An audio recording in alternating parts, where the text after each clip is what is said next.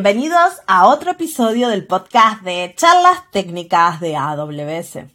Mi nombre es Marcia Villalba y soy Developer Advocate para AWS Serverless.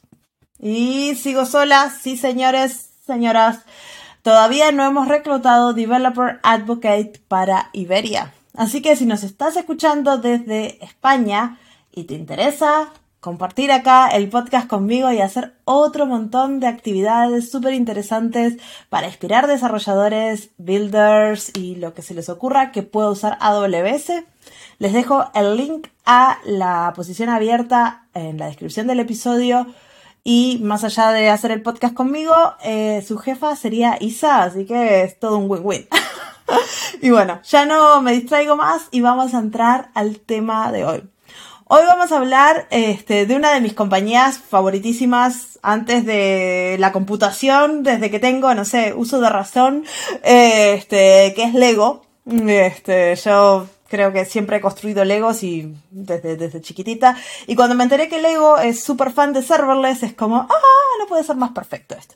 Y vamos a estar hablando con Javier Mendoza, que es un Senior Application Engineer en Lego y que nos va a estar hablando de su viaje en serverless y vamos a estar hablando, enfocándonos un montón en la parte de eh, mentoría y cómo recibir eh, ayuda de otros compañeros y cómo también darla, a este, porque en el aprendizaje del desarrollo de software es súper importante. Así que le doy la bienvenida a Javier, ¿cómo estás? Muchas gracias Marcia, pues muy feliz de estar en tu podcast por fin después de mucho tiempo, yo mirando todos tus podcasts día tras día y bueno, muy feliz de estar contigo y, muy intrigado por empezar este podcast porque es, es un tema que a mí me gusta un montón, el tema de enseñanza y por supuesto Lego, me gustaba, me gustaba de Lego, Lego Star Wars, Lego lo que sea, Lego dinosaurios, Lego, Lego Marvel, cualquier cosa. Hay un montón de Legos, sí, sí, sí. Y y feliz estar contigo. Sí. Y esa es una excelente nota que me acabas de dar pie para pasar otro aviso, que la gente que nos escucha y quiere participar del podcast, hay un correo en la descripción del episodio, solo me escriben y hablamos, porque las historias de ustedes son súper interesantes, lo que están construyendo, lo que están haciendo, sus caminos de aprendizaje, así que por favor, escríbanme, si como Javier, que escucha el episodio y quería participar y lo encontré en un evento y su mentor me dijo, tengo un chico aquí que eh, puede ser muy interesante para que hables con él. Y habla español y yo, ¡ah! Así que no esperen a que tengan un mentor como Javier, que ya nos va a contar. Este, vengan ustedes directamente. Así que bueno, vamos a empezar un poco por tu historia. ¿Nos puedes contar eh, cómo empezaste en el camino serverlesseriano? Sí, pues eh, sí, sí, empecé yo en el año 2016. Wow, no me acuerdo de la vieja escuela. Sí, exactamente. cuando había landas y no habían estos servicios de nuevos que hay como EventBridge. Bueno, EventBridge es, ahora mismo parece, parece antiguo, pero en realidad es 2019. Bastante nuevo. Exactamente. Es que no es que van tan rápido que al final no te piensas que es que estás un ratito y ya ha cambiado. El siguiente año ya ha cambiado completamente los diseños que antes pensábamos que eran buenos.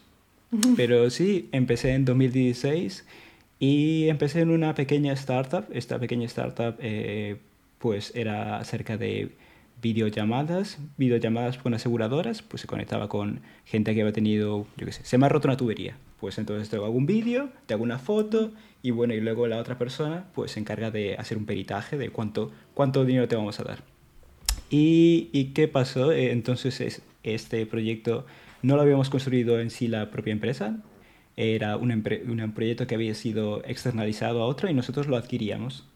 ¿Vale? Y esta empresa, startup, era muy, muy pequeña. Era solamente un CTO, un CEO, yo y mi compañero. Y ambos saliditos de la uni. O sea, sin, cero de experiencia, cero de experiencia.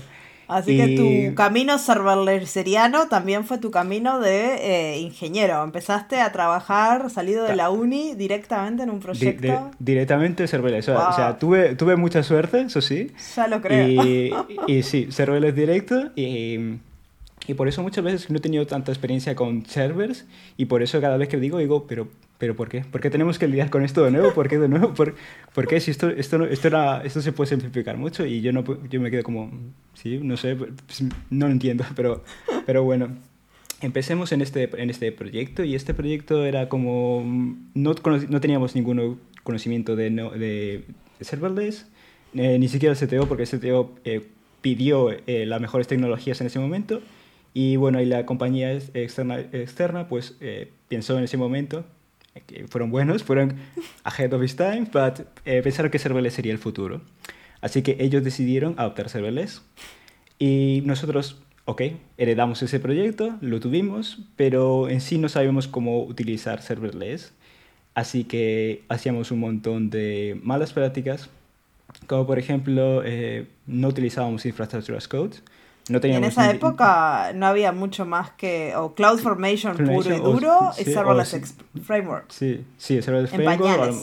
claro, a lo mejor puedes crear con scripts con el CLI, a lo mejor, mm. pero muy, muy, muy poquito, o sea, no había nada.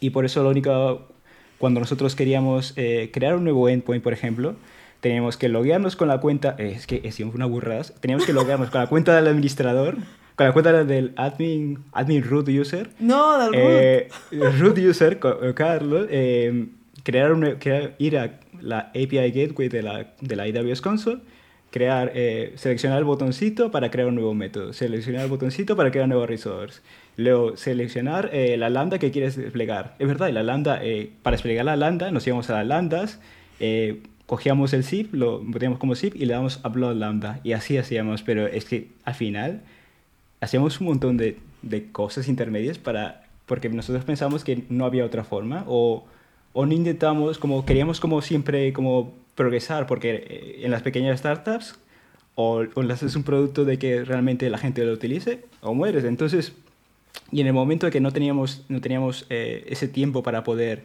invertir en tecnología o invertir en ingeniería, pues nosotros era desarrolla, desarrolla, desarrolla, desarrolla, y no veíamos como el, el momento de invertir en eh, tiempo y tecnología y no pensábamos que era, era como algún tiempo bien invertido.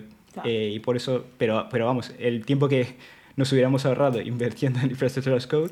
Pues Tampoco sabían que era una posibilidad, porque eso ustedes capaz averiguaron, ah, existe el Lambda, existe esto, pero nunca entraron a averiguar de otras. La AWS es tan vasto y en el 2016 era grande igual. Este, así que nada, me pasó una vez encontrarme con una muchacha que estaba aprendiendo serverless y había aprendido de Lambda, pero no había aprendido CloudWatch. Entonces creó su propio ah. mecanismo de logueo.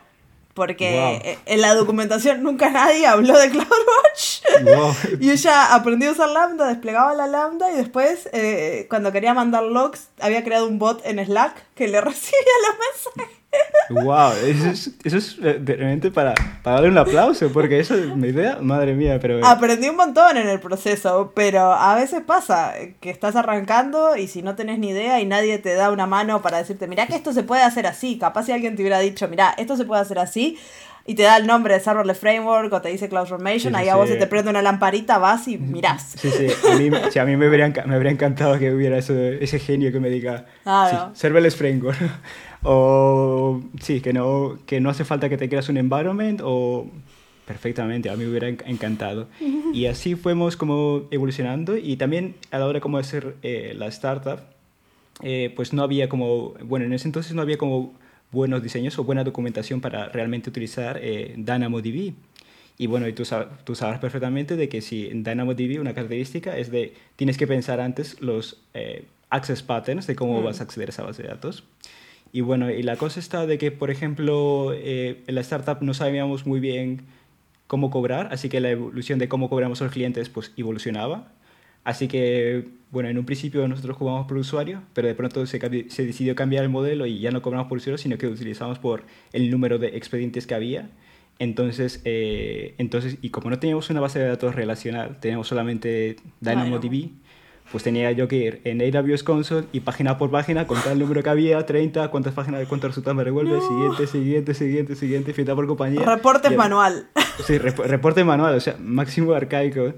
Y, y, claro, porque no conocíamos de otra forma, no conocíamos lo de Atina, Streams, todo ello, pues todo eso, pues no, no sabíamos. Y así fue mi, mi, mi, cómo empecé con el serverless, pero aún así seguía como... Eh, Sí, ahora igual te quiero- gustaba. Igual me gusta, igual, igual me gustaba. O sea, algunas veces como mucho dolor tener que interactuar, con- especialmente con DBS Console, pero los pequeños wins, como por ejemplo, nosotros teníamos que subir una foto eh, y bueno, y esa foto, porque yo que sé, se había, tube- se, se había roto una tubería, ¿vale? Y estabas en la cima de una montaña, ¿vale? Pues a lo mejor no tienes tan buena una cobertura, estás, la casita está en la de la montaña, pues no tienes buena cobertura y a lo mejor se te va, se te corta. Eh, bueno, pues nosotros investigando qué podemos hacer en estos casos, bueno, descubrimos que existía algo como S3 Multiparablood, así que bueno, se le dividía en cachitos y cachitos y cachitos y bueno, al final ya no hacía falta tener una conexión muy grande, con que tengas un poquito y lo suficiente, pues podías subirlo y luego S3 se encargaba de juntarlo todito y ya.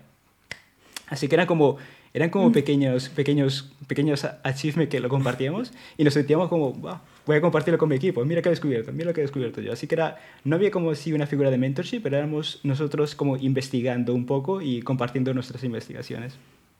Claro. Y, y sí, esos fueron mis dos primeros años en serverless. Luego me cambié a otra compañía y decidí cambiar a una compañía que se dedica, siguiera dedicando más en serverless.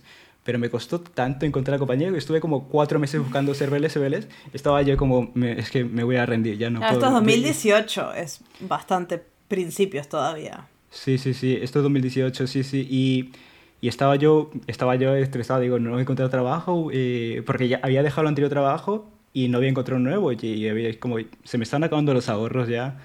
Eh, ¿Qué voy a hacer? ¿Qué voy a hacer? Voy a tener que... Y me empezaba a estudiar Kubernetes y bueno, y hasta que al final... Sí, pero lo siento por los siguientes Kubernetes, pero bueno, no es mi... No, es mi, no, no me gusta tanto como serverless, pero bueno. Eh, seguí buscando y bueno, al final eh, di con una compañía de Londres y fue como un match. Eh, esta compañía era una fintech, eh, Financial Technology, dedicado al cambio de divisas, y fue como un match y fue como, ok, vamos a hacer los serverless, cuáles son los challenges de DynamoDB, más o menos le expliqué, y fue boom. Firmamos contrato, firmamos contrato, me fui para Londres. Y perfecto, perfecto. ¿De dónde perfecto. sos originalmente? Así la audiencia. Yo, origina- yo originalmente nací en, en Perú, en Lima, Perú. Luego me moví a los 14 años a Madrid. Ah, ok, ya estabas luego- en Europa entonces. Sí, sí, ya estaba en Europa. Me moví a Madrid. Y en Madrid pues es- hice mi carrera de, de informática. Y bueno, ingeniería del software más bien. Y bueno, y ahí fue conseguir trabajo. Dos añitos. Y, y ya pasé a Londres, sí, exactamente. Y en esa compañía sí que aprendí bastantes cosas. Sí, lo primero que aprendí fue lo que me mató fue Infrastructure as Code. Eso para mí nunca habrá del día que descubrí eso, Serverless Framework, fue como, qué bonito es esto, qué, qué bonito es esto, que puedes pegar a cualquier entorno y que no hace falta de que dos personas porque había mucho problema de que uno, so- uno lanzaba algo y luego sobreescribía el otro y se, se chocaban y era como, bueno, ¿y ahora qué hacemos? pues resolver manualmente.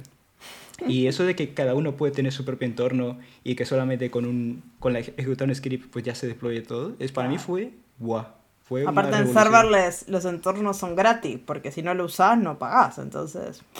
Exactamente, exactamente, exactamente. Y, y esa facilidad de crear y destruir stacks fue para mí fue brutal, brutal. Y, y ya sí, ya me gustaba serverless, con esto ya eh, finiquitó el serverless. Y, y a medida que pasaba el tiempo, pues seguían añadiendo más servicios como Event Bridge. eh, me iba yo perfeccionando y ya sabía yo más de DynamoDB, descubrir los streams y, y, se, y me empezaba a gustar más y más.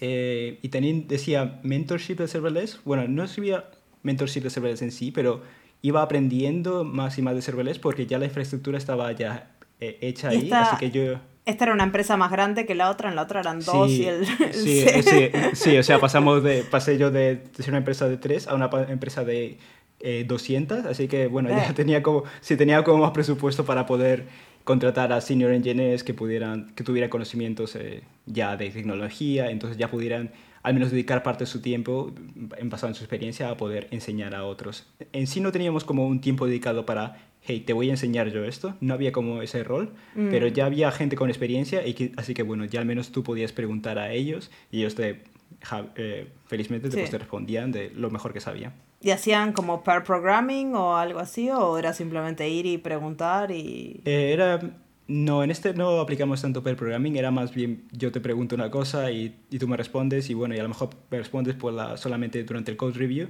Así que bueno, no era tanto pair programming, pero bueno, al menos aprendía bastante con ellos. Y tenías code reviews de esos seniors. Sí, tenía, sí, exactamente, tenía code reviews y bueno, y al principio me destrozaban, me daban para el pelo y bueno, poquito a poquito vas aprendiendo y ya, y ya te sabes defender mejor. Pero sí, así estábamos.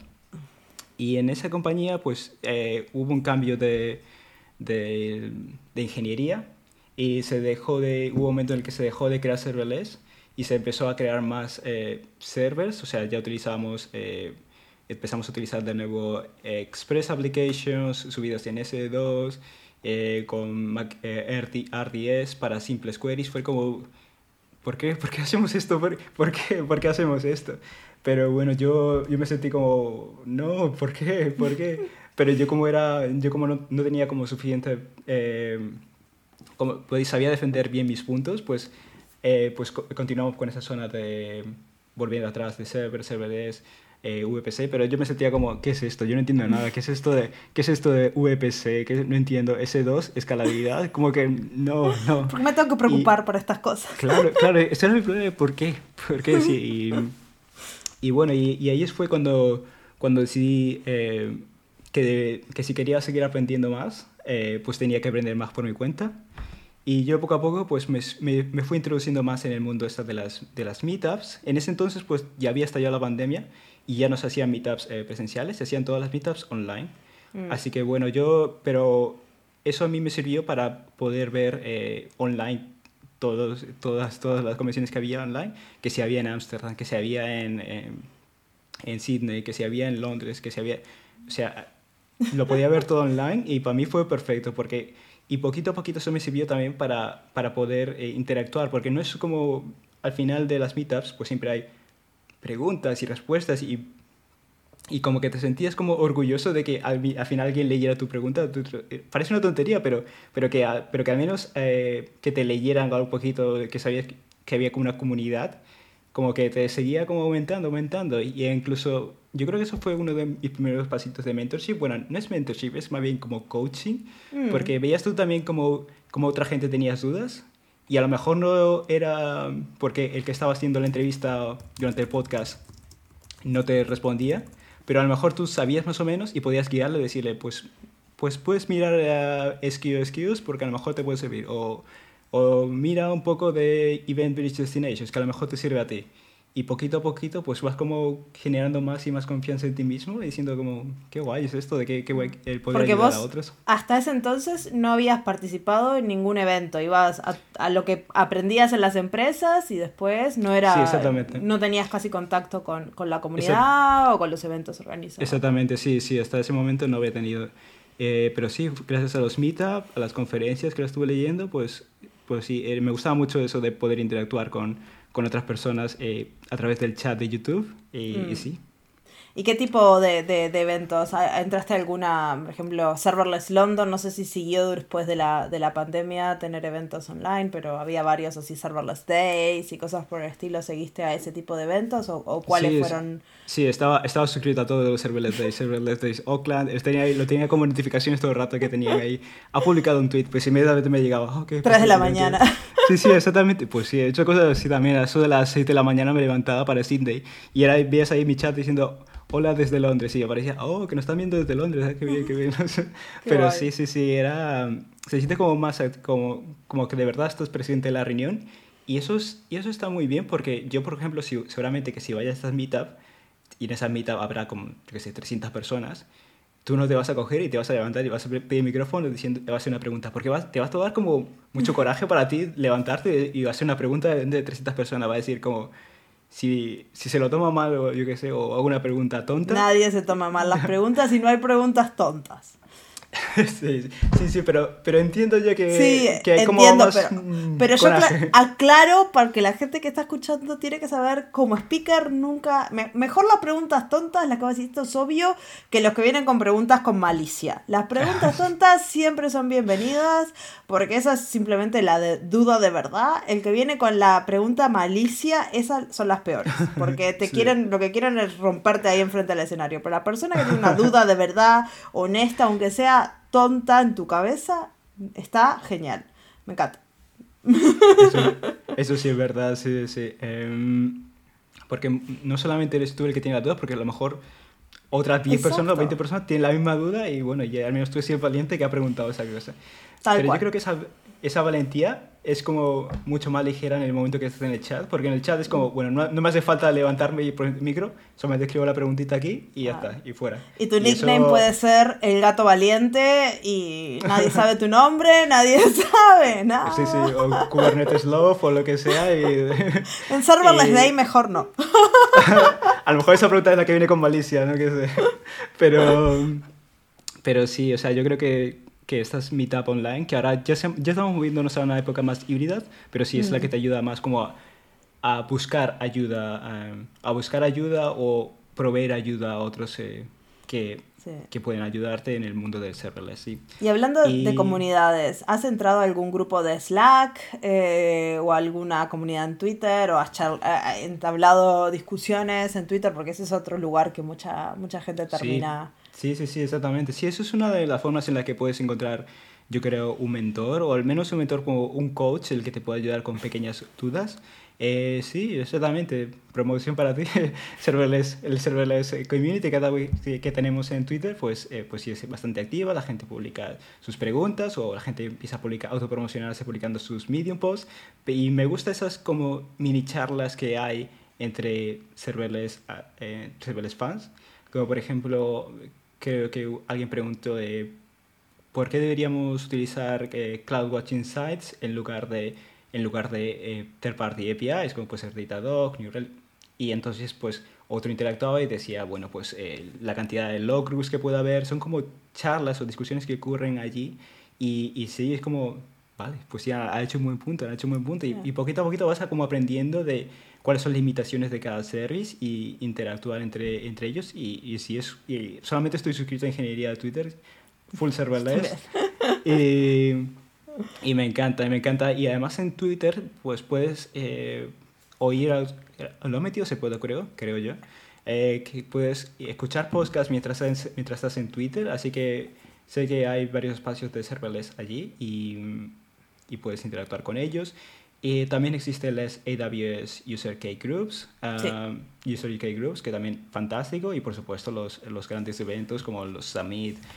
Pero yo creo que me... Los User Groups está bueno mencionarlos porque ahora que volvemos a la normalidad, espero, este, están empezando las reuniones en las diferentes partes del mundo de diferentes eh, grupos de usuarios, que son gente común, usuarios no parte de AWS, que usan AWS y se juntan una vez al mes, una vez cada tanto, a tener charlas de AWS, hacen sesiones y después se juntan a comer una pizza y tomar un vaso de refresco o lo que sea, eh, y hablar de tecnología. Así que eso es un buen lugar para empezar a conocer gente. Sí, a conocer gente, exactamente, sí, sí, sí. Así es como haces verdaderamente, o conoces o, o estás discutiendo, yo que sé, con una cerveza en la mano, estás discutiendo cosas complejas como idempotencia, sistemas distribuidos, y, y, ves ahí como la gente se ve con el lado, sí, esto es mi gente. Pero, pero sí, es, es, eh, conocer eh, user groups eh, y meetups, y en caso de que seas como más introvertido, pues meetups híbridos, pues serían perfectos para ti. Sí. Y así fue como, como me hice conocido y más bueno conocido no pero hemos participado un montón en, los, en estos meetups online. Y, y bueno y luego vi que apareció Lego por fin apareció Lego en, esa, en la escena y yo había descubierto eso que ¿Qué es esto 2020 por ahí. Sí exactamente inicios de 2020 había visto que serverless eh, pues es muy grande en, en Lego. Vi me vi todas las los, las, las talks que hizo Shin y todo ello. Y, Shin Results es uno de los AWS Heroes. Es uno, ¿qué, ¿Qué, rol tiene Shin? ¿Es como Chief Architect o algo así hoy en día? Eh, sí, es eh, Project eh, Project Lead Manager, ah, algo así, es muy grande, es muy grande. Es como el papá de serverless, el Lego. Eh, Exactamente. El, el señor es un animal dando charlas, es buenísimo y las historias que cuenta de, de, cómo Lego realmente implementó serverless te vuelan la cabeza, así que imagino que ya eras fan. Ya era, ya era, ya era ultra fan, ultra fan de Shin, o sea, me he visto cada uno de sus, de sus talks, los, los, re, los, re, los, re, los, re, bueno, los, reveía, de, reveía de nuevo una y otra vez. Y luego cuando fui a la entrevista vi a Shin y se, me cayó, se me cayó el mundo al suelo y como, no puede ser este Shin. Impostor Syndrome si te hace la entrevista. tal cual fue, tal cual fue, ¿eh? tal cual fue como, estaba yo temblando, pero, pero fue, pero en persona Shin es una persona muy, magnífica y me ayudaba como un poquito dándome como, como pistas de qué es lo que realmente quería, eh, que sí, que como que hay una forma de reutilizar o algo, eh, vale, sí, sí, perfecto, pero sí, puedo utilizar una cache que puede estar al nivel de, de DynamoDB, utilizando DynamoDAX o al nivel de cache el API Gateway, pues daba como pistas como diciendo, sí, esa es la solución que quería, perfecto. Eh, pues, eh, pues sí, el proceso fue muy, muy tranquilo y, y me encantó. Y, y, bueno, cuando entras a Lego tienes un proceso, bueno, tienes tu primera sesión con tu, te asignan un project leader en el que su objetivo es como ser tu guía para poder eh, conseguir tus objetivos como desarrollarte en ingeniería, que quieres, eh, quieres destacar más en documentación, ¿vale? Pues él te va a guiar y te va a ayudar a, a escribir más medium posts. ¿Quieres mejorar en public speaking?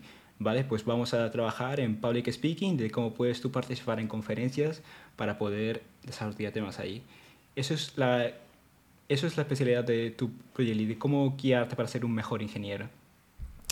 Y, y, dentro de tu equipo también tienes como mentoring, tienes tu mentoring eh, relacionado con, con pair programming. Lo que pasó en, en, Lego es que en un principio, con esto de la pandemia, pues eh, no, no estábamos acostumbrados a este asynchronous communication, pues normalmente pues te levantabas y te sentabas al lado y empezabas a discutir. Pero eso de asynchronous communication, pues muchas veces pues no, no, no, decíamos nada o el chat estaba en blanco durante unas horas, era como, bueno, pues nada. Y, y también nos afectó mucho en, en, las PRs, en las pull requests, pues, pues antes que tardaban muy poquito, pues de pronto nos dimos cuenta y tardaban como siete días en tener una review o es como, no, algo tiene que cambiar aquí. Mm. Y fue como poquito a poquito fuimos evolucionando a más a pair programming. Fue a pair programming, ya nos juntábamos más en las reuniones. Nos ¿Esto remoto o ya cuando eh, empezaron a volver? Ya cuando empezamos eh, en remoto, en remoto, todo en uh, remoto, sí, sí. Per programming remoto, wow. Sí, sí, per programming full remoto. Y sí, porque ese todo estamos en plena pandemia y per programming era como la, nuestra única opción de poder actualmente entendernos, porque si no, se puede tirar un, un ticket ahí siete días y nadie lo revisa porque nadie ni, tiene idea del contexto. Claro, nadie, nadie, tiene idea del contexto de por qué estamos haciendo esto. Y y bueno, per programming nos ayudó un montón, pero no, nosotros no quisimos como hacerlo muy estricto per programming, ¿vale? Porque algunas personas, dependiendo de tus, dependiendo de tus habilidades personales o de si eres introvertido o extrovertido, pues quieres trabajar de una forma u otra. Hay personas dentro de nuestro equipo que, es, que les gusta estar eh, compartiendo pantalla y bueno, y, y, uno está picando código y la otra está como más o menos como corrigiéndolo, viéndole qué es, qué, qué es, cuáles son las mejores formas de, de estructurar ese código. Otros eh, prefieren, eh, vale, pues nos dividimos este, este ticket en funciones y lo hacemos y trabajamos juntos en la misma pull request. O, pues, o puedes estar trabajando como más de una forma no tan ligera, o sea, tenemos una reunión en la que definimos bien el ticket, qué es lo, cuáles son los objetivos que quiero conseguir. Eh, cortamos la llamada, yo trabajo por mi cuenta y poquito a poquito te voy diciendo yo los avances que voy haciendo. Así que es, no, no, no seguimos con una regla estricta de... Eso está bueno. ¿Qué tan el programming? Sí. A mí el programming me cuesta un montón porque yo no sé pensar cuando alguien me está mirando. Y eso se aplica a mi hija me está mirando, aunque no, no sabe leer, a, me está mirando el CTO de la empresa. O sea, y hago videos online para que sepan. Pero no puedo pensar si alguien me está mirando. Por eso casi todos mis live streamings y cosas por el estilo son con videos pregrabados, porque no me, no me funciona el cerebro.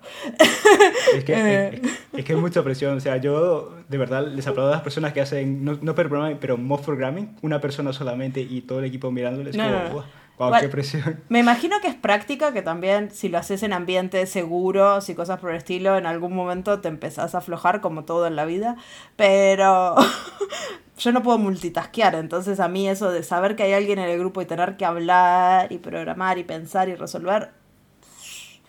No, es mucho, no funciona. Mucho, No, no, no, ni a mí tampoco, a mí tampoco no me funciona tanto. Pero bueno, y por eso decimos este live per programming. Claro. Y, y, nos ha, y nos ha venido de lujo. Es más, tuvimos hace poco una, una antigua ex project management que se cambió la parte de ingeniería, fue perfecto y justamente cayó dentro de nuestro equipo de, de payments y, y, lo que nos dijo fue que, que sí, que no, ella no hubiera progresado tanto en tan poco tiempo si no hubiera sido por pair programming a full que, le, que pusimos. Y así que bueno, genial. Sí, nos Capaz con podemos, ella. antes de seguir hablando de, de, esto, me gustaría dar un poco más de contexto de lo que hace Lego, porque capaz acá todos nos imaginamos que Lego hace bloques. Y vos decís serverless, bloques, eh, juguetes, ¿cómo es esto? Capaz podemos dar un poco de contexto de sí. qué es lo que están construyendo en, en Lego por arriba. Este, y un poco de, de, de, de, la, de lo que hay, ¿no? Para sí, que sí, la gente entre en contexto de, qué estamos hablando. Porque yo conozco por... la historia, pero los que nos escuchan, muchos no. sí, por supuesto. Eh, pues creo que pasó hace tres o cuatro años, no me acuerdo perfectamente. Pero pasó de que en la High Season, que es la Black Friday, pues se vendió una cantidad inmensa de productos ¿Y qué es lo que pasó? Que el sistema de Lego no estaban preparados para tal cantidad de personas entrando a la web y se cayó Lego. Y se cayó, no se cayó Lego, se cayó una pequeña parte de Lego, que es el Tax Service para calcular los impuestos, se cayó. Y bueno, y eso es como una pieza clave critical path para Lego y se dejó de vender durante unos un X tiempo. Y, Debe y haber entonces... sido 2018 esto, porque yo a Shin, la primera vez que lo escuché fue en el 2019 que nos contó la historia. Así que, y venía fresquito, fresquito con la historia ah. recién la migración hecha, así que... Sí, la migración, es que sí, fue, fue catastrófico para Lego, así que decidieron ver cómo, cómo podía mejorarlo.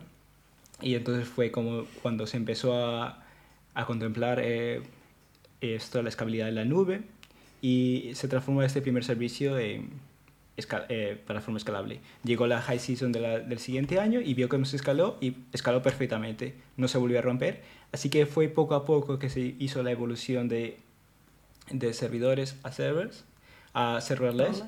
Y, y poquito a poquito hemos ido transformando eh, toda la arquitectura. Bueno, no toda la arquitectura porque hay third party APIs que, eh, que depende, que, que si se caen ellos, pues pues nos caemos también nosotros, pero que no son suficientemente escalables. Ahora mismo el reto está en el que es lo que están haciendo las third party APIs, nosotros lo vamos a tener ahora en, dentro, dentro de casa, así que imposible que se caiga ahora. Así que... O por lo menos la eh, culpa es de ustedes y lo tienen que arreglar. Sí, ahora, todo el blame para nosotros, sí, sí, perfectamente. Ya no podemos apuntar con el dedo. Okay. Pero, pero sí, ahora mismo estamos eh, evolucionando constantemente y no solamente evolucionando y decir, ok, lo tenemos ya en la lambda no, o sea, no, el Lego no pasa eso. Y en realidad, eh, servicios que llevan dos años para nosotros ya son como deprecados y, y, como ya eso necesita dar un nuevo cambio, dar un nuevo cambio o asegurarme porque de verdad esa es la buena, sigue siendo la mejor arquitectura. Así que eh, es una evolución cíclica lo que tenemos. Eh, en un inicio, por ejemplo, teníamos SNS Topics y luego nos dimos cuenta que esto a lo mejor era como muy eh, acoplado los sistemas y por eso cambiamos y ahora es Event Bridge. Es una constante evolución que vamos aplicando. Antes utilizamos varias tablas y luego eh, varias tablas para, para definir los eh, DynamoDB Table. Ahora aprendimos, evolucionando la tecnología, se creó el patrón de diseño. El patrón de diseño que se aplicó fue Single Table Design. Así que ahora vamos aplicando Single Table Design cada nuevo proyecto que vamos aplicando. Y refactorizamos en términos de, de coste también, de eh, esta, esta build de DynamoDB es muy alta, tenemos que refactorizar el código para poder, para que esto se reduzca un poquito más. Así que es una constante evolución, no es que lo dejamos y está allí, sino que estamos constantemente, hey, ¿esto se puede mejorar? Sí, no, ¿por qué no?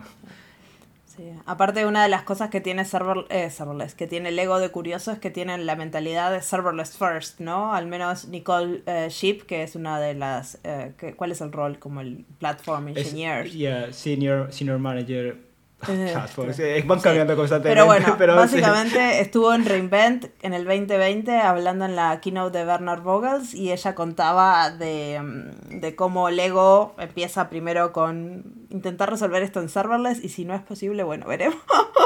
Bueno, ya veremos, sí, pero aún así hay que pasar por muchos por muchas eh, barreras antes de que decir, vale, vale, me has convencido finalmente, pero eso normalmente casi nunca pasa. Yo hasta el momento no lo he visto, pero ¿qué habrá pasado? Y a lo mejor si se repiensa mejor, pues a lo mejor ni siquiera hace falta. Pero de momento no lo he visto yo. Y, y, es una constante, por ejemplo, cuando creamos soluciones de diseño, eh, design, solution design, pues siempre, siempre intentamos como, a ver, ¿qué es, qué es lo que podríamos hacer utilizando solamente o lambdas o ni siquiera lambdas? Ya hemos pasado de lambdas a queremos construirlo en express workflows. O no queremos que, no queremos que esta lambda eh, tarde como 20 segundos esperando la API Gateway. Vale, pues lo pasamos a un workflow, que es de workflow. Step functions, para los que no sepan que son express workflows, son los de step oh, functions. Sí. Step functions. Y vamos a invocar una API destination que va a tener un secret y vamos a ir construyendo, construyendo y es como y es como una danza de construir. Llego esto, y luego lo otro, y luego lo otro, y luego lo otro. Y Básicamente usan Legos para construir Lego. Legos de AWS para construir Legos de Lego. Eh, exactamente, reusabilidad y constantemente boom, boom, boom, y formamos una arquitectura muy bonita. No me esperaría menos. y, y, estamos constantemente. Pero eso no significa. Yes, sí, sí, es, es, es muy bonito, y, pero eso luego hay que plasmarlo y intentamos plasmarlo siempre todo en la documentación de por qué hemos decidido esta forma y no otra, qué seguridad implica. Eh, y también como la escalabilidad que puede tener y qué fallos podemos tener. Así que todo está bien documentado y eso es una cosa que me impactó el Lego porque intenta documentar perfectamente todo, los posibles riesgos, pros, cons, escalabilidad, cuánto de coste no va, va a significar este cambio y es todo tan bien documentado que es, eh, es es, perfecto, es perfecta la documentación que ¿Y a ustedes les enseñan a hacer esas documentaciones? ¿Cómo, cómo se hace uno de sus documentos? Sí, eso es, eso es, es una buena pregunta. Sí, así aprendí yo. Eh, pues eh, Shin eh, al principio pues, me asignó un proyecto que fue, creo, eh, encriptado, de, encriptado de datos. Así que, como lo quería hacer, pues yo lo, hice una solución design y Shin me dijo, sí, pero no has cubierto las, las casos de seguridad. Mira, tienes aquí el template de que, cómo es que pues, los riesgos, qué impacto va a tener por cada endpoint qué deberíamos preocuparnos, eh, cuánto nos va a costar esto. Todo esto punto por punto tienes lo que tienes que declarar. Entonces Washin le, daba yo una, le enseñaba yo un draft y Shin me lo iba corrigiendo diciendo, vale, esto no, es esto de aquí, eh, necesito más información de esto. O me has puesto esto que no tiene nada que ver. Y poquito a poquito me iba tachando, iba mejorando y así poquito a poquito pues iba creando mejores documentaciones hasta que, bueno, al final quedaba eh, suficientemente bueno para, para poder ser aceptado por los estándares de Lego. Y, y perfectamente, y así ibas mejorando poquito a poquito. Así que siempre he tenido un, un mentorship constante con, con, con, con Shin y lo sigo teniendo. Y de vez en cuando le presento Solution Designs y es como una sesión de Rose My Solution Design. Él me va diciendo, pues, esto diría, y no has pensado que esto debería ser aquí o acá, o has o esta SQS no tiene sentido, ah, pues sí, pues sí, es lo mejor. Y luego vuelvo a con Solution Design y de nuevo es una constante de toma y daca, toma y daca hasta que damos con la solución final. Claro, eso está genial porque eso también te ayuda a ti a mejorar todo el tiempo, ¿no? A estar eh, pensando si tú por qué estás haciendo las cosas. este, entonces ahora hablemos un poco de este, bueno, vos empezaste, ahora que ya hace un par de años que estás en Lego, empezaste a dar eh, mentorship a otros, ¿no? Sí, sí, sí, sí, eso es una, eso es, eso es una buena historia, sí, porque eh, hace unos cinco meses o algo así, nos dimos cuenta de que estaba muy bien que nosotros eh, aprendiéramos dentro de nuestro equipo, de, porque cada uno tenemos como mini equipos. Tengo el equipo de payments, tengo el equipo de, de Dora, que es que como exploración de ser, eh, buscadores. o Dora la exploradora. sí, es, que tenemos, no puede ser el equipo Cyborg, Dora, eh, Houston, tenemos un montón de equipos, o sea, cada uno elige su propio equipo y, y perfecto. Eh, pero nosotros queríamos expandir o, transmitir conocimiento porque está bien que aprenda dentro del equipo, pero a lo mejor puedes, los desafíos que tiene otro equipo también lo puedes, les puedes ayudar tú. Y es así como surgió el programa este de mentorship, y, y, bueno, ¿cómo lo estructuramos en un inicio? En un inicio pues eh, tuvimos una serie de reuniones en las que todo el grupo de Lego, eh, obviamente era una, nos dividimos como en subgrupos, porque claro, Lego es muy enorme, pero nos dividimos como en subgrupos y intentamos definir como qué es lo que significa ser un mentor y, o qué es lo que significa ser un, un mentorizado y cómo podríamos definir cuáles son los reglos específicos de ello.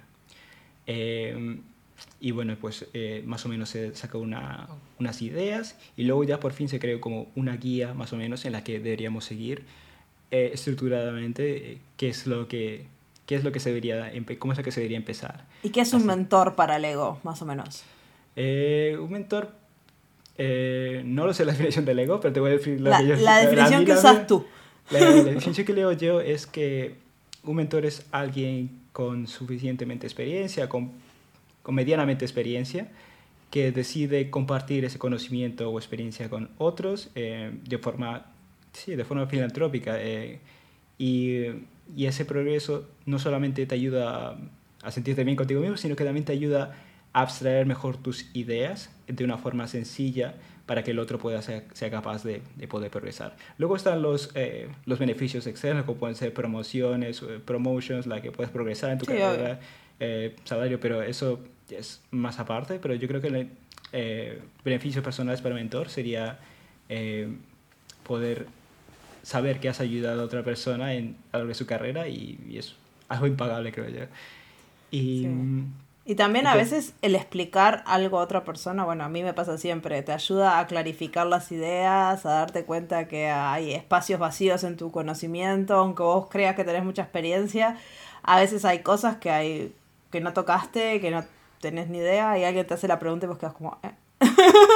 Sí, sí, sí, exactamente, sí, sí. Let me go me, sí, me ha pasado un montón de veces eso de venir con la idea, decir que la solución y luego ver que, que no, que a lo mejor no, no, había pensado correctamente toda la solución y luego tener que repensarla, pero sí, sí, me ha mm. pasado, me ha pasado muchísimo eso y, y no porque seas mentor significa que ya tengas todo el conocimiento y, y eso lo intentamos dejar claro. En principio, las primeras reglas que establecemos es de que no esperes de que tu mentor sea un conocedor absoluto de toda la, de toda la verdad. Tiene experiencia, sí, pero no, no sabe todo completamente a ti. Si, por ejemplo, te dicen, vale, pues dime eh, DLQs, que, cuál es la capacidad, eh, cuánto, por cuánto tiempo están ahí, como, y es como, no sé, no lo sé, no sé por... exactamente, exactamente, es que no, no, te sé responder, pero bueno, al menos te sé apuntar la, la apuntar a la documentación o el podcast o donde discute, se me discute mejor esto. Y, Exacto. ¿Y cómo estructuramos nosotros esto? Fue, pues, en un inicio, pues, eh, describíamos, teníamos un spreadsheet en la que poníamos, hey, yo soy, yo soy este mentor, este es mi nombre, este es mi background, y esto es donde yo quiero enseñarte. y voy a soltar este número de alumnos. Y luego agregamos la escala de Meyer-Script, creo que se llama, la escala donde te dice, eh, pues tengo esta personalidad, tengo la personalidad INFP, INFJ, lo agregamos porque creíamos que, que, bueno, si una persona introvertida o extrovertida, pues a lo mejor se siente más a gusto en aprender con un mentor que tenga la misma tipo de personalidad que tú. Pero bueno, esto es opcional, creo yo. Experimental. experimental. Exactamente, estamos en la fase de experimentación todavía.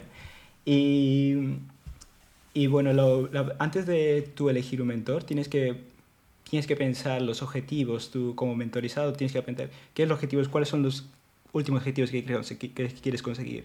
Quiero aprender a hablar mejor en público, quiero escribir mejor documentación, quiero aprender serverless o quiero aprender mejor en DevOps o métricas o Chaos Engineering, un montón de temas que puedes aprender. Y en base a eso, pues eliges a tu mentor y en él le explicas en sí los, el objetivo que quieres y por qué lo quieres hacer. Quiero aprender serverless porque quiero... Eh, refactorizar y creo que nuestro sistema que estamos utilizando en este proyecto es muy antiguo. perfecto. Ahora, en, en esta primera reunión, eh, pues intentamos definir cuánto es lo que va a durar esta relación de mentorship. Va a durar seis meses, va a durar un año. Eh, cada cuánto deberíamos hacer estos catch de esas primeras reuniones. Deberían durar media hora, una hora, cada 15, cada cuánto, cada 15 días, cada 10 días, cada 7 días, dos veces por semana.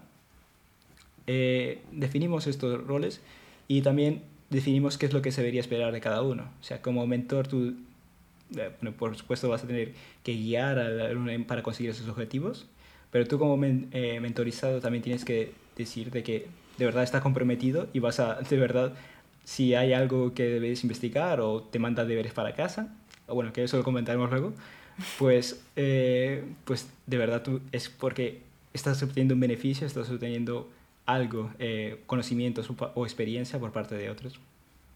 Sí. Una pregunta, porque acá vos estás hablando como alumnos y ¿qué es la diferencia entre un mentor y una clase? Porque, por ejemplo, vos podés decir, Marcia en sus videos de YouTube mentorea. No, Marcia no mentorea a nadie. Marcia está eh, intentando educar a alguien, pero no hay una relación ida y vuelta, ¿no? Es Marcia te tira cosas y vos le podrás poner un comentario.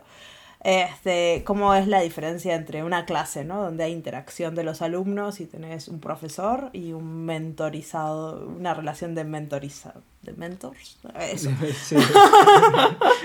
Pero sí, eso es una, eso es una buena pregunta, sí, porque eh, em, nosotros queremos, no queremos, o sea, yo, el número de alumnos pues es bastante limitado, o sea, nosotros no queremos tener como una clase de 10 o 20 personas porque sería demasiado, y nosotros no queremos eso, queremos trabajar conjuntamente con, con el, el mentorizado y ayudarle en específicamente dentro de, su, dentro de las features o capacidades que quiere conseguir Así que, por ejemplo, eh, trabajamos conjuntamente. Si, por ejemplo, quiero conseguir, quiero aprender serverless, ¿vale? Pues eh, va a haber un periodo en el que yo te voy a enseñar eh, los distintos servicios, pero estos, estas clases van a ser muy, muy, muy, muy pequeñas. Te voy a explicar qué es Cognito, bueno, te voy a explicar qué es DynamoDB, EventBridge, pero mm. ultra básico. Ahora, tú, el siguiente paso que vamos a hacer es que tú, como mentorizado, vas a presentarme ideas de dónde puedes aplicar, tú crees tú que puedes aplicar serverless. Las discutimos juntos y atacamos un, cómo podíamos refactorizar eh, esto en serverless. Así que es como un toma y daca de conocimiento de, de, qué es lo que habrás aprendido, aplicarlo realmente en, dentro de tu equipo y, e intentamos no crear como proyectos, eh, proyectos que sean pequeños o proyectos que puedas utilizar en casa, no, son como proyectos que de verdad sean aplicables para tu equipo. Así tu equipo, a lo mejor que no había considerado antes serverless, lo empieza a considerar porque se está aprovechando eso, estamos escalando, está de lujo, pues perfecto, a lo mejor me interesa a mí también aprender serverless. Así que seguimos por ese rumbo y, y yo creo que uno de los challenges de, de aprender serverless es hacer las preguntas correctas para poder, pero sin darle la solución a tu, a tu, a tu mentorizado, porque obviamente sí, a lo mejor tú puedes crear la mejor solution design que tú crees con tu cabeza, porque nadie tiene la verdad absoluta, pero puedes crear tú la, la mejor solution design y se la das al otro, pero en sí no ha aprendido nada porque se la has dado mascadito y fuera. Así que un, uno de los challenges tú como mentor creo que es hacer las ciertas preguntas para que poquito a poquito vaya repensando estas características. Eh, pues por ejemplo, eh, inventorizado, pues elegimos, el, elegimos un sistema que íbamos a refactorizar, que era eh, tener alertas en, en, nuestro sistema de, de Third Party API para poder tener notificaciones en ellos y recibir un email cada vez que eh, saltaba una CloudWatch Alarm.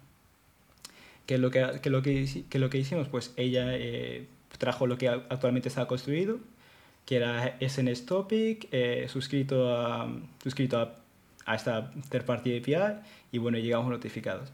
Y luego, pues yo como mentor, pues le he empezado a hacer preguntas de eh, qué es lo que harías tú para poder eh, no solamente enviarlo esto a, a este sistema, sino también enviarlo a tu Slack channel o tu Teams channel o a otro sistema incluso de que sea capaz de remediar este problema. ¿Qué es lo que harías tú? Ya se crea como, como más preguntas, ella se va haciendo preguntas, ¿vale? Pues añadiría más topics, pero ¿qué pasaría si hubiera, no hubiera 10 topics, si hubiera 20 topics? Pues entonces ya se va como, entonces ya va pensando de que se va creando como más acoplamiento entre los sistemas y entonces emisor y receptor tienen que estar como muy, muy en concordancia entre uno y otro. Entonces, poquito a poco pues le vas dando como pistas, ¿vale? ¿Cuál es el, qué, qué es lo que, cuál es el sistema en el que puedes enviar un evento y que bueno, y ese evento pues puede ser interpretado por otros sistemas y que no haya tanto acoplamiento. Bueno, pues entonces ya llegamos a EventBridge. y, y, luego empezamos de nuevo y le mandamos como, y mandamos como deberes uh, para el alumno, bueno, el alumno, el mentorizado y al mentor investigar más acerca de EventBridge. Entonces yo voy y le digo, mira, aquí tienes esta esta talk que dio Shin acerca de Event Bridge, eh, Event Bridge Filtering, Event Bridge Routing, y más o menos el siguiente día llegamos y ya venimos con, con la tarea estudiada de cómo podemos aplicar Event Bridge. Y entonces ya pues ya sabemos de que si hay un CloudWatch Alarm, vamos a utilizar Event Bridge API Destinations para enviarlo al otro lado. Y perfecto, esa es la primera iteración, funciona todo correctamente, pero luego hacemos como una segunda iteración. Decimos, eh, ¿qué es lo que pasaría si, si, por ejemplo, cambian las contraseñas o las API keys para este sistema de alertas? ¿Vale? Pues entonces queremos que, queremos que todas esas alertas no queden perdidas. Y entonces pues le pues decimos, vale, ¿cuál es el sistema que, el que podemos garantizar de que todos estos errores pues se queden ahí? Vale, pues creamos una DLQ en caso de que... Entonces ya poquito a poquito. En español, letter Q no tiene sentido, es la cola de las cartas muertas. qué, tétrico suena eso, suena como una película de miedo.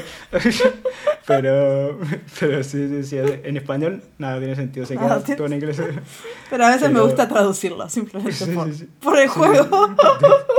Nunca lo había pensado, pero, madre mía, qué tétrico, eh, qué tétrico, qué miedo.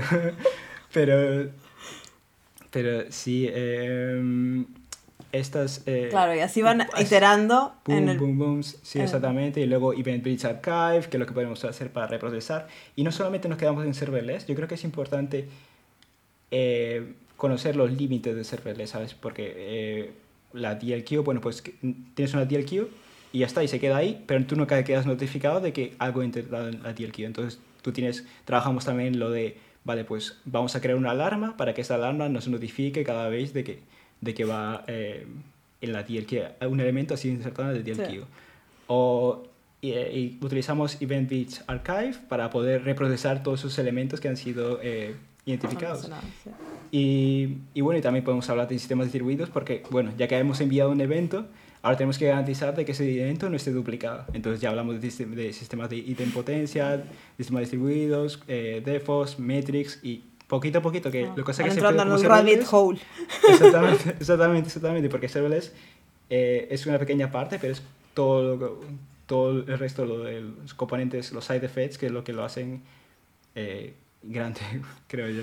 No, y aparte también hay mucho de ingeniería de software, al menos con, con Jin siempre terminamos hablando de no tanto de serverless en sí, pero sino de conceptos más allá de, más de teóricos, ¿no? De ingeniería de software, de sistemas distribuidos, de problemas que terminan apareciendo cuando tenés este tipo de, de, sistemas tan grandes y, tan asíncronos, ¿no?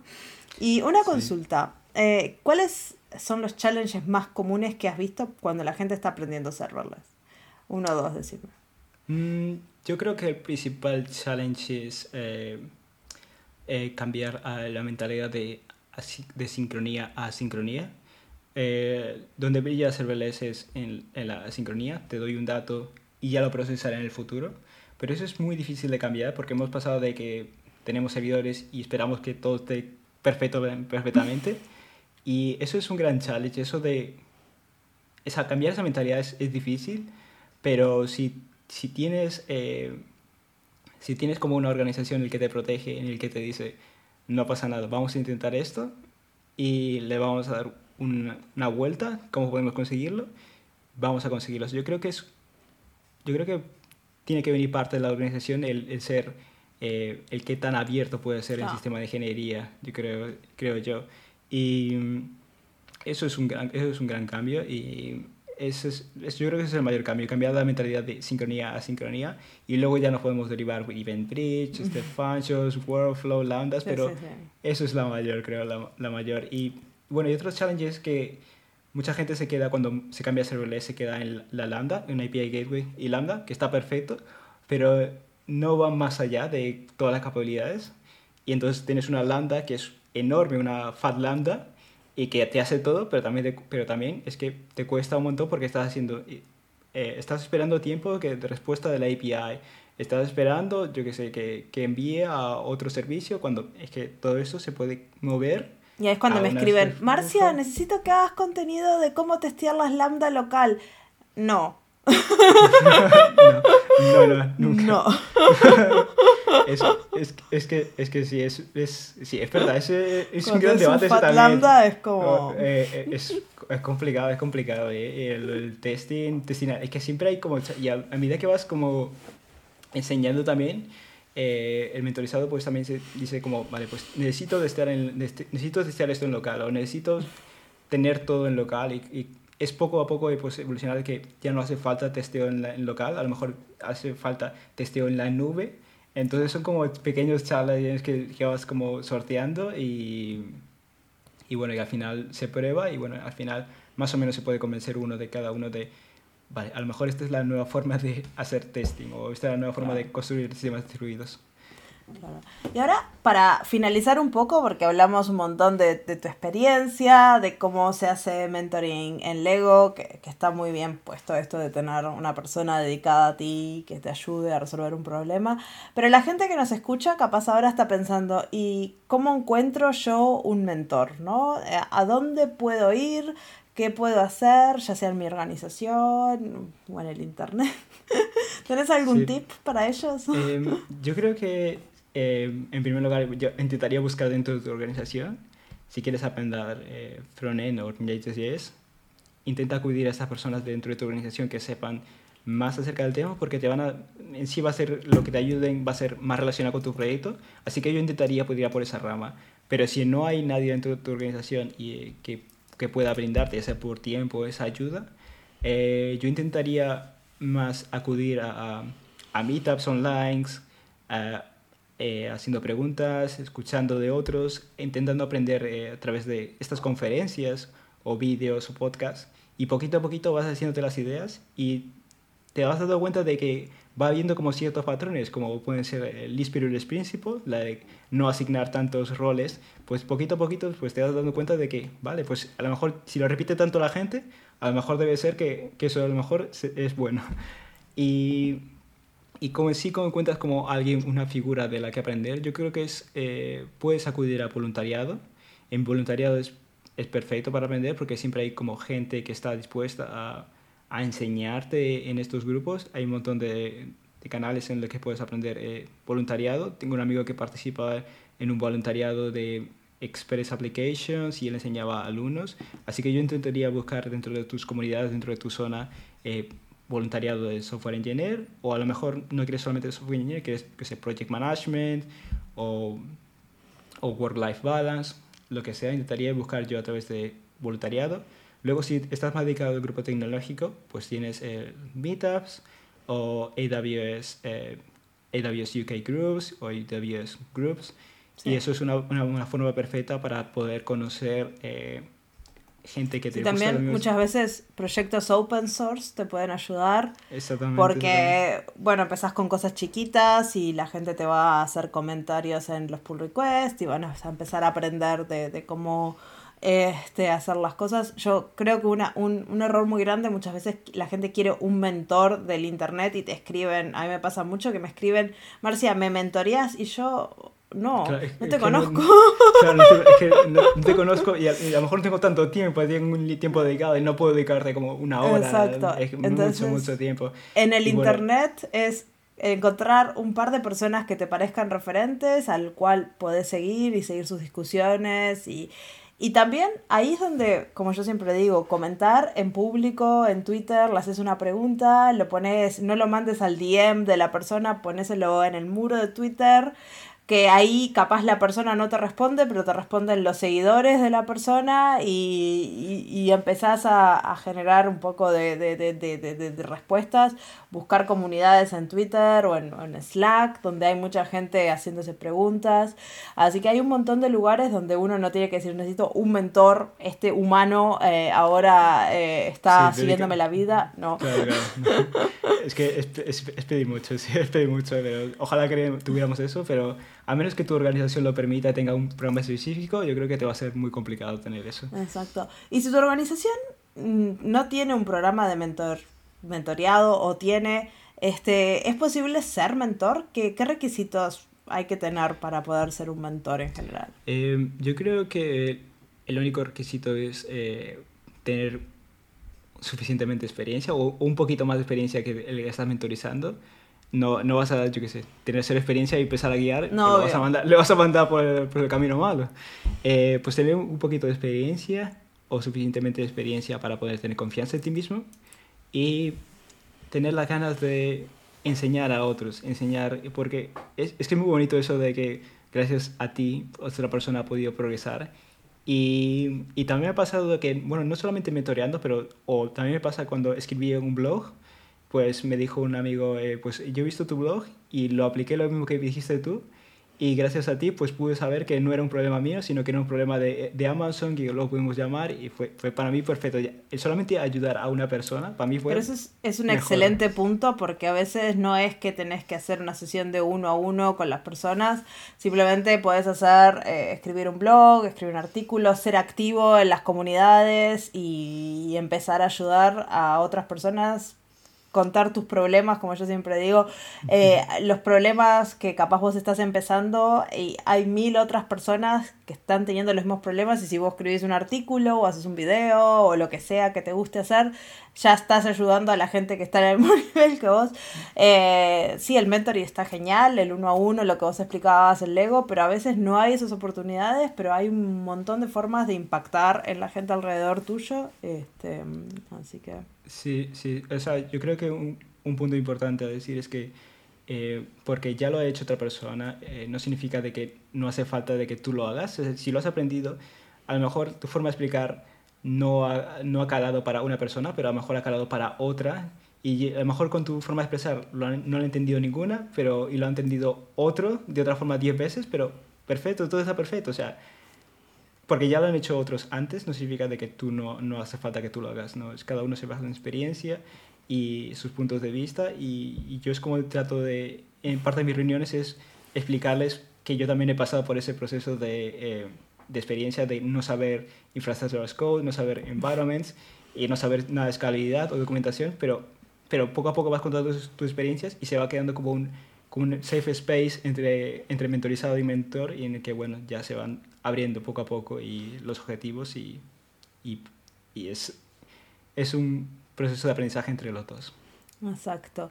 Yo creo que con eso ya charlamos por un montón de rato y espero que la audiencia se haya inspirado en participar en las comunidades online o en las comunidades de sus empresas o en las comunidades de, su de, de sus regiones, a empezar a ser más activos, ya sea obteniendo información y charlar con gente más senior o al revés, este, ayudando a la gente que está empezando.